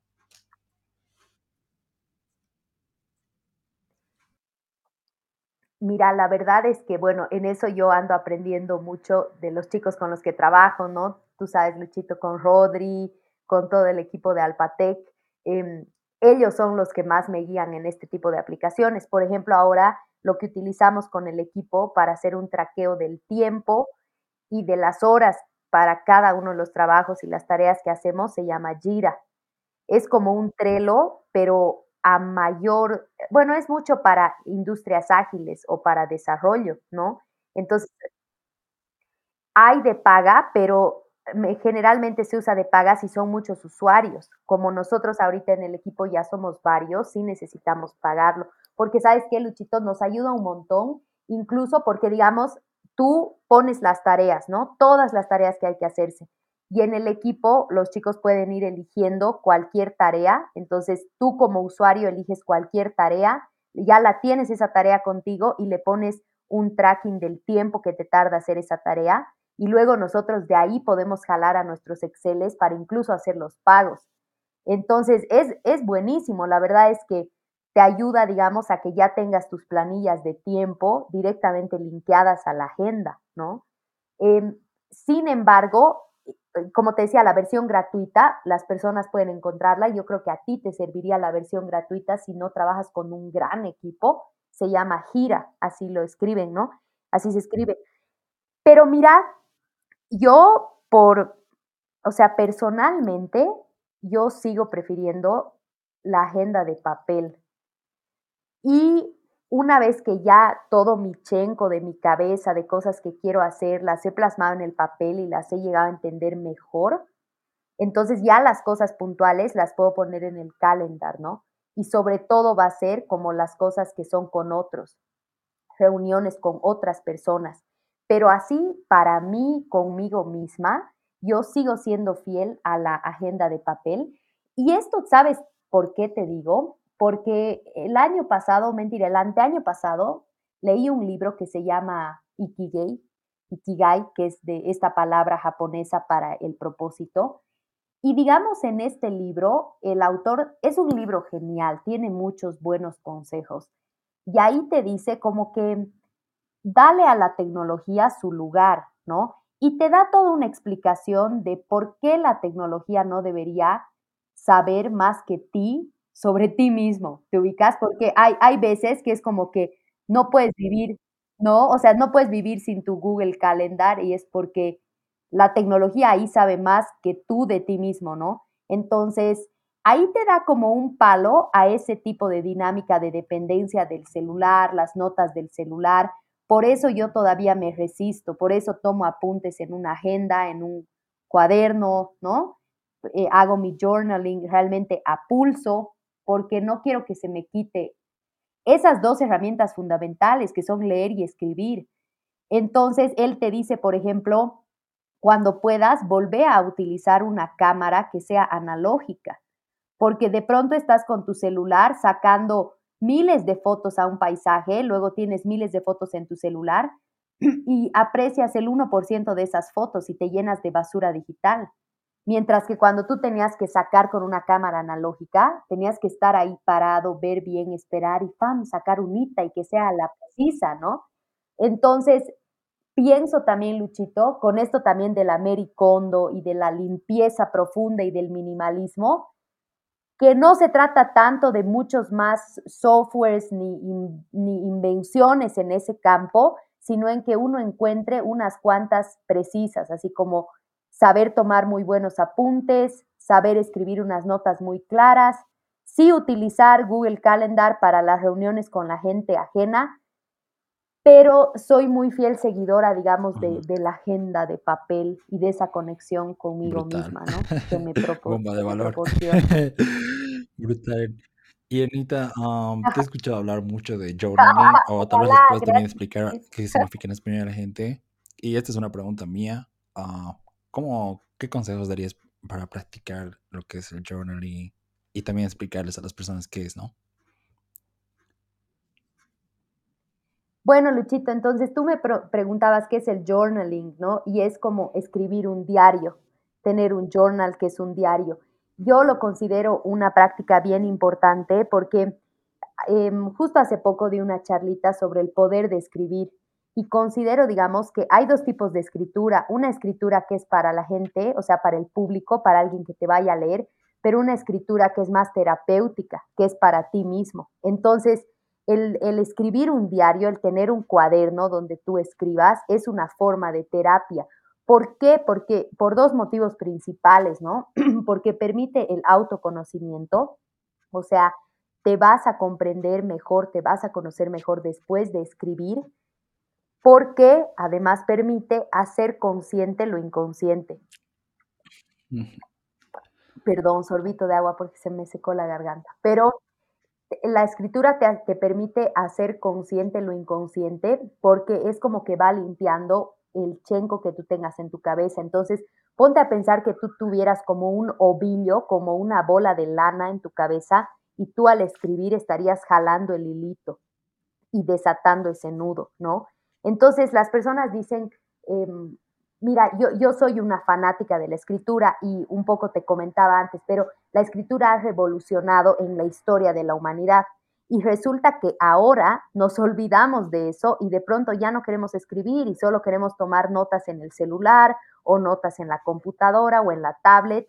Pienso que es algo muy doloroso y algo que no es tan positivo, ¿no? Por eso insisto bastante en que para el cerebro es genial escribir, el cerebro está conectado con la mano, no perdamos esta herramienta tan útil que es la escritura. Entonces, ¿cómo lo hacemos? Pregunta la gente y pienso que, digamos, hay dos momentos clave en los que uno puede empezar a escribir, ¿no? Uno es cuando te sientes a la patada, o sea, estás deprimido, te sientes mal, sientes como un nudo en el estómago, eh, has tenido te ubicas que a veces te peleas con alguien y no entiendes ni por qué te has peleado, pero se han exaltado todos. Bueno, es un momento ideal para que tú vayas y escribas y digas, a ver, ¿qué ha pasado? ¿No? Y le metas así, bueno, me acabo de pelear y la verdad es que me, he molestado por esto y esto y esto. Y así como que empiezas a hacer lo que es una especie de vómito verbal, ¿no? En el papel. Entonces, de pronto, va, vomitas todo, así lo que me... Porque a veces uno mismo se molesta de cosas de las que no quisiera molestarse, ¿no? Entonces ahí hay como un juego del ego, hay como un juego de tapar la realidad, o sea, volver, querer volver inconsciente, ¿no?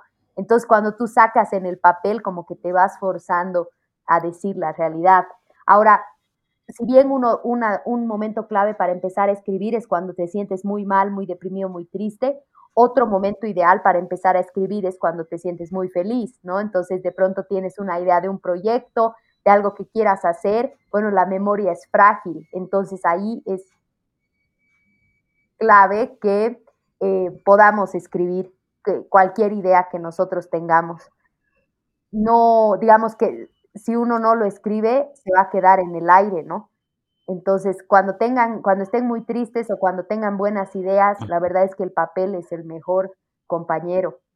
Y, y otra, y una cosita más ya para ir cerrando esta pregunta, ¿Cómo poder empezar? Creo que es como un vómito verbal, no pienses mucho qué vas a decir, simplemente botalo todo en el papel. Tengo un cuaderno que sea privado, que tú lo tengas en un lugar donde sepas que nadie va a leer, para que eso no te limite, ¿no? Así como, ay, ¿qué pasa si alguien encuentra mi cuaderno? No, asegúrate de que nadie lo encuentre, entonces tú puedas meterle con todo, sacar todo lo que quieras eh, con confianza y sirve mucho hacerse todo tipo de preguntas así como, ¿y por qué me siento así? ¿Y cómo me sentía antes? Y también hacer un juego de pasado, presente, futuro, ¿cómo me sentía antes? ¿No? O sea, a ver, ahorita me he enojado, digamos, con mi mamá. ¿Y cómo era antes? Antes también me enojaba de eso. ¿Y de dónde puede haber salido ese enojo? ¿O de dónde lo puedo tener guardado? Así como, ¿por qué, por qué, por qué, por qué? Hasta que llegues, digamos, a algo que te haga sentir esta sí es la respuesta, ¿no? Es un esfuerzo, Luchito, el, escribir, pero creo que es una de las cosas más valiosas y que no debemos desperdiciarlo por, por escribir más las notas en el celu, ¿no? O, en la compu, qué sé yo. Estoy tomando notas porque sí que lo voy a revisar luego. Entonces, hacerte preguntas y solo escribir, ¿no? Escribir lo que eh, uno que dice cuando estás feliz o cuando estás eh, demasiado enojado o estresado para poder deshilar, ¿no? Todas esas ideas que tienes en tu cabeza. Exacto. Y vienen, ¿no? Las ideas escribes y vienen, vienen, vienen, vienen y hasta que te sientes aliviado, ¿verdad? Exactamente, exactamente. Y después ya hay más técnicas, ¿no? Hay, hay varios ejercicios que se pueden hacer, hay varias cosas que se pueden aplicar para el journaling, ejercicios puntuales, pero creo, digamos, que, que eso sería más adelante. Pienso que para una práctica inicial uno solo necesita empezar a escribir lo mismo que cuando uno medita, Luchito, no sé si te ha pasado, pero es como a veces uno quiere saber como mucha técnica, mucha ciencia detrás de meditar, cómo lo hago, cómo empiezo, qué música, cómo me siento y demás, cuando pienso que para empezar a meditar hay que empezar, o sea, cerrar los ojos y tratar de que, de que la mente esté donde está, ¿no? Y tú observar tu mente y de pronto te das cuenta de, lo, de esos ciclos de pensamiento, ¿no ve? O de que, uta, estás con un pensamiento que no deja de aparecer en tu cabeza y también es una forma de conocerte mejor. Lo mismo cuando escribes, simplemente tienes que escribir y luego ya vas a poder ir atando cabos sobre voy a, voy a poner en práctica a partir de hoy día y le voy a agendar un, un cierto tiempo porque si no, no lo voy a hacer. Ok, entonces estamos ya al final, casi al final. Ah, algunas dos preguntas a tres más. Y de ahí eh, nos puedes dejar tus redes sociales para que te podamos seguir y, y podamos saber más de ti. Pero a ver, vamos con esta pregunta que siempre pregunto, ¿no? Las que están ah, en el podcast. Y es esto, ¿en qué a ti te gusta gastar tu dinero y no te da pena, ¿no? Porque sabemos que es un gasto un gasto es algo que no vuelve a tu bolsillo, ¿no? Pero que sí te gusta y te, pone feliz a ti en qué te gusta gastar.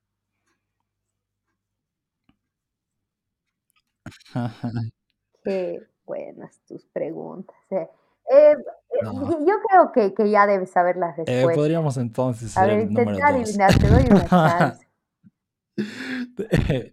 bueno, podría adivinar y podría decir que en té, ya en libros.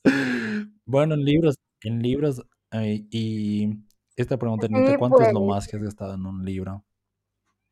Bueno, yo creo que no es un gasto, Ernita, porque igual es un retorno de inversión y el conocimiento es el mejor retorno de inversión que hay. Un gasto diría que es más como que, como que no vuelve, ¿no? Porque si hablamos en términos financieros, los gastos son lo que no vuelve a tu bolsillo y lo que ya fue. Mientras que un libro eh, sí te da un retorno de inversión increíble porque estás aprendiendo una habilidad más. De acuerdo. Bueno, entonces, a ver, ¿en qué me gusta gastar el dinero?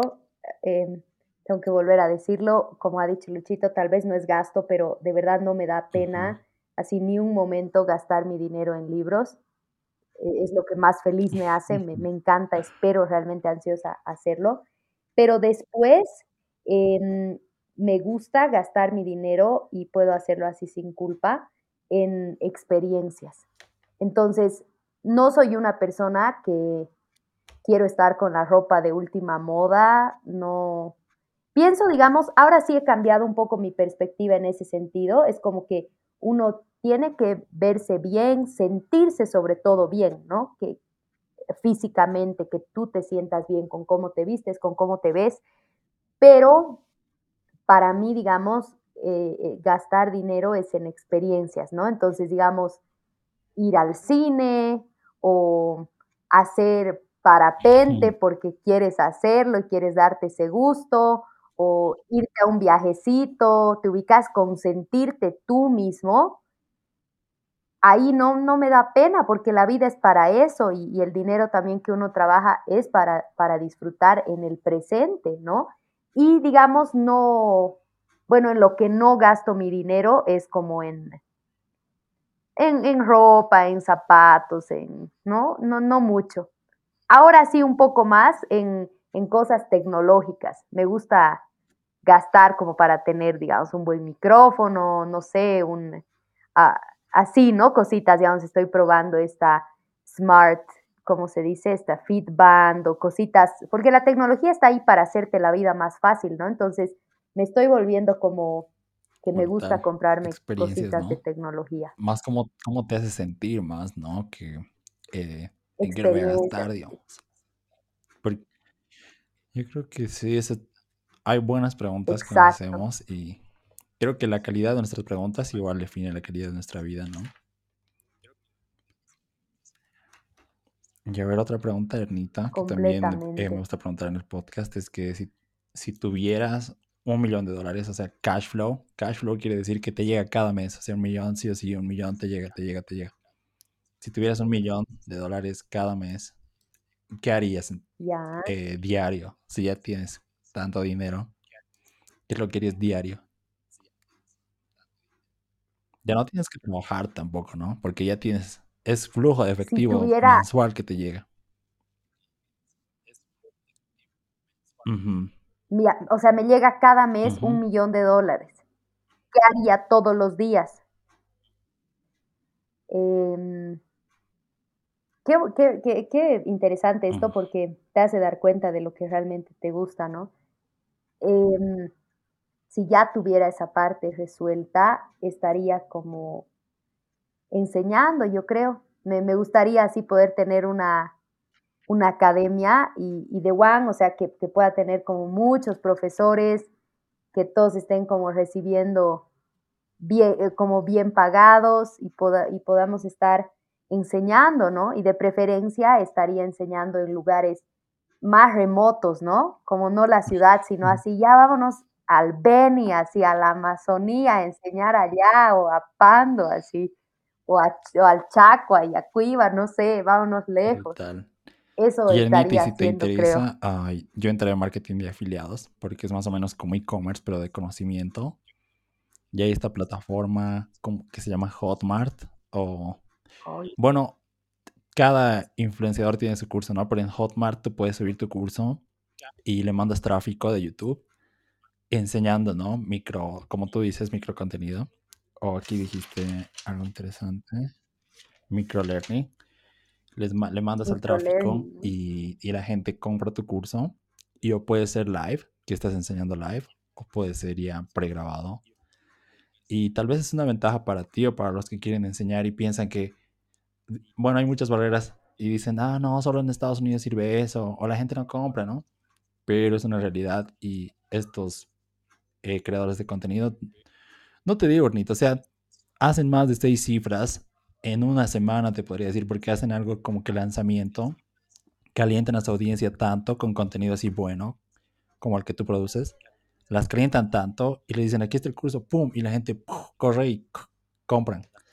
Entonces es una ventaja, ¿no? Para todos los que quieren enseñar y que siempre piensen que la pasión, o sea, si algo te apasiona, siempre puedes tener dinero porque solo lo intercambias por dinero porque la gente al final, como te dice la pregunta en qué gastas, gastan en lo que les hace feliz, ¿no?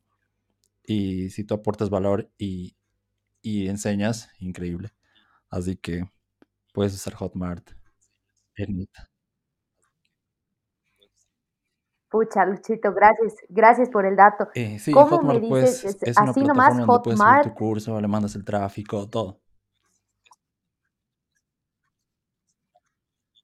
Increíble. Bueno, te voy a preguntar, pero ahorita mismo la estoy googleando para que después de la charlita, así, la plataforma donde aprendes, enseñas. Wow, te agradezco un montón por el dato. La verdad es que e, es a, ratos, digamos, hacer un podcast, pucha, da pena porque quieres charlar más con el host, ¿no? En este caso contigo. Yo sé que puedo aprender muchísimo de ti, sobre todo en todos estos skills financieros y de marketing que tanto has estado aprendiendo en este último tiempo. O sea que más bien si quieren hacer una pregunta me dejas DM y hago un podcast sobre eso, pero más que todo a mí me gusta aprender de ti, de ti. Por eso hago el podcast, porque yo sé que, que todavía soy ignorante en algunas áreas que me gustaría mejorar. Porque, sí, no, sé que tú sabes muchas cosas que yo no sé, así que justamente por eso te entrevisto. pero gracias, Ernita. Luchito, te agradezco. La verdad es que yo también soy ignorante en muchas cosas que tú sabes mucho más. Así es, ¿no? Bueno, la ignorancia es en ex exacto, sinergia, ¿no? Que las que la suma de las partes sea más que las Brutal, partes sí. Espero que todos ¿no? disfruten este podcast. Y ya que estamos al final, Sí. Ernita, puedes eh, compartir las redes sociales donde te pueden encontrar más y donde siempre estás compartiendo contenido o sí, donde te pueden encontrar, Ernita. Claro que sí. Bueno, me pueden encontrar, yo soy Erna Hungstein, mi apellido es medio extraño de, de- de escribirse, pero el Luchito lo va a poner seguramente ahí al lado del podcast. Simplemente así están mis redes sociales, tal cual como me llamo, y me gustaría que tal vez puedan buscarme por Instagram y por YouTube, porque, bueno, me gusta crear videitos de YouTube, aunque a veces no puedo ser tan, tan constante, ya estoy mejorando en ese aspecto. Y Instagram creo que es mi, mi red favorita por las historias, por la facilidad. Y en algún momento ya lo vamos a charlar esto, Luchito. Em, quisiera entrar a TikTok. No sé si tú has, ¿no? Sí, Porque está como con buenas tendencias. Así que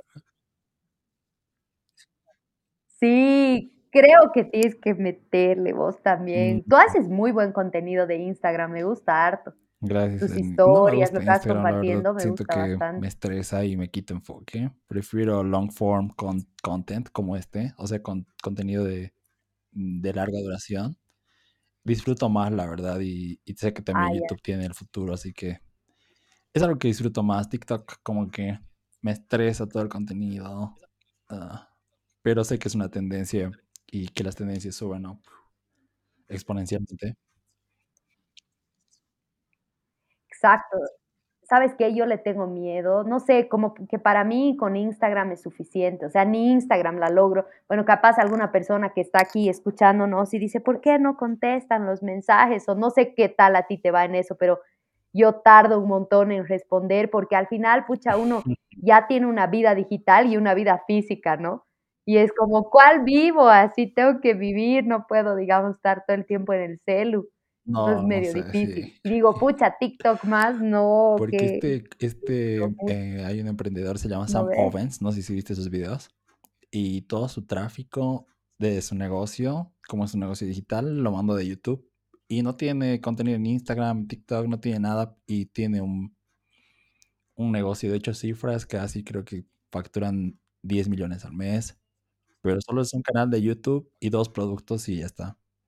No me digas. Así que no creo que sea necesario, ¿no? Ser expansivo. Oye, nos Mm. tienes que contar pues esas cosas. Tal vez no es necesario.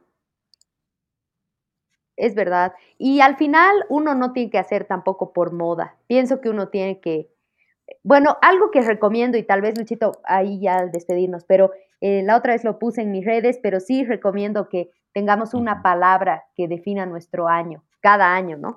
Eh, eso lo aprendí también de, de un libro que se llama The Power of Focus y también de ese libro de Ikigai, eh, El poder del enfoque y el Ikigai, que es esa palabra japonesa, pero ahí él dice así como tienes que tener una palabra para tu año.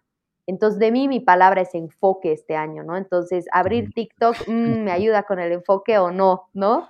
Oye, Entonces, así con esa nuestra palabra vamos con esto. definiendo. ¿Tú qué piensas del The Power of Communities? O sea, de, de las comunidades y cómo, cómo o sea, un, un líder con, con, con 100 followers, así como ah, creo que había Belino Signani que les enseñó a estas personas, eh, les, les educó, ¿no? Y todos bien agradecidos. No eran mucho, no eran muchas personas, pero era una comunidad muy agradecida, hasta le cantan así. ¿Qué piensas vos de las comunidades, Ernita?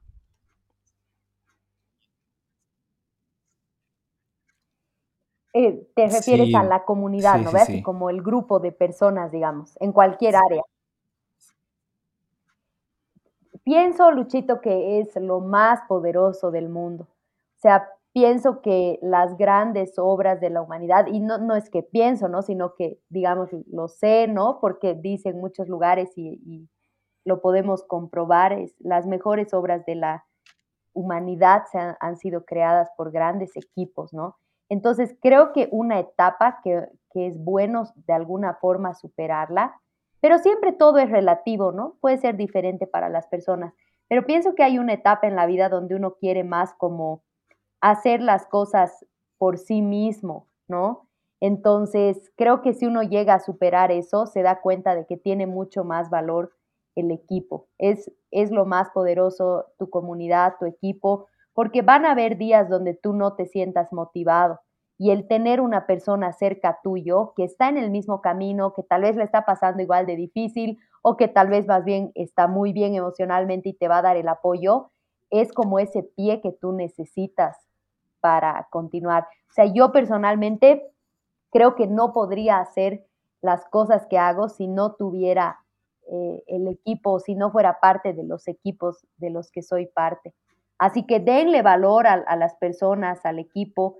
Y siempre doy este consejo a veces a mis primos menores, así, ¿no? Como presten atención a la persona que está a su lado, sea quien sea esa persona, porque nunca sabes, a veces puedes estar en el trufi y estás al lado de una persona que te puede dar tu siguiente trabajo o de una persona que te puede dar una oportunidad que tú ni te imaginabas. Entonces creo que tiene mucho valor cualquier persona, acercarnos a todas las personas sabiendo que podemos aprender algo de ellas. ¿no? consejo. Sí. Ok, Ernita, entonces, um, Ernita en sus redes sociales eh, siempre comparte contenido increíble.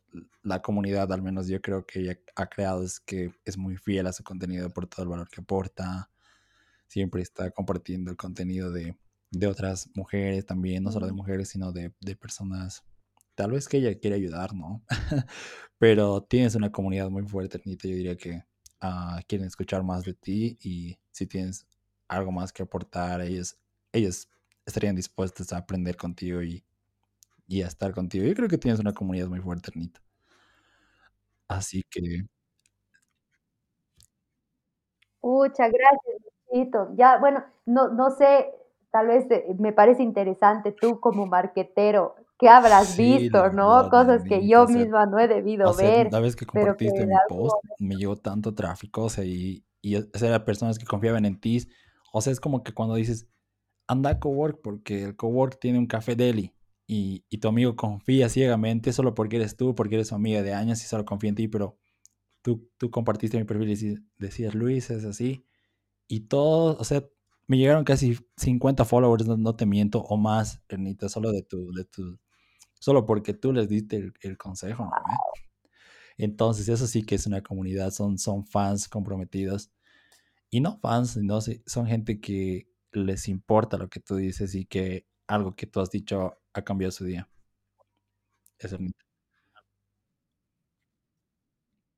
Pucha, Gracias, Luchito. De verdad, aprecio harto tus palabras. Me acabas de decir algo tan bonito que me deja pensando y me deja también bien motivada, ¿no? La verdad es que te agradezco un montón por eso que me acabas de decir, por la invitación a este espacio.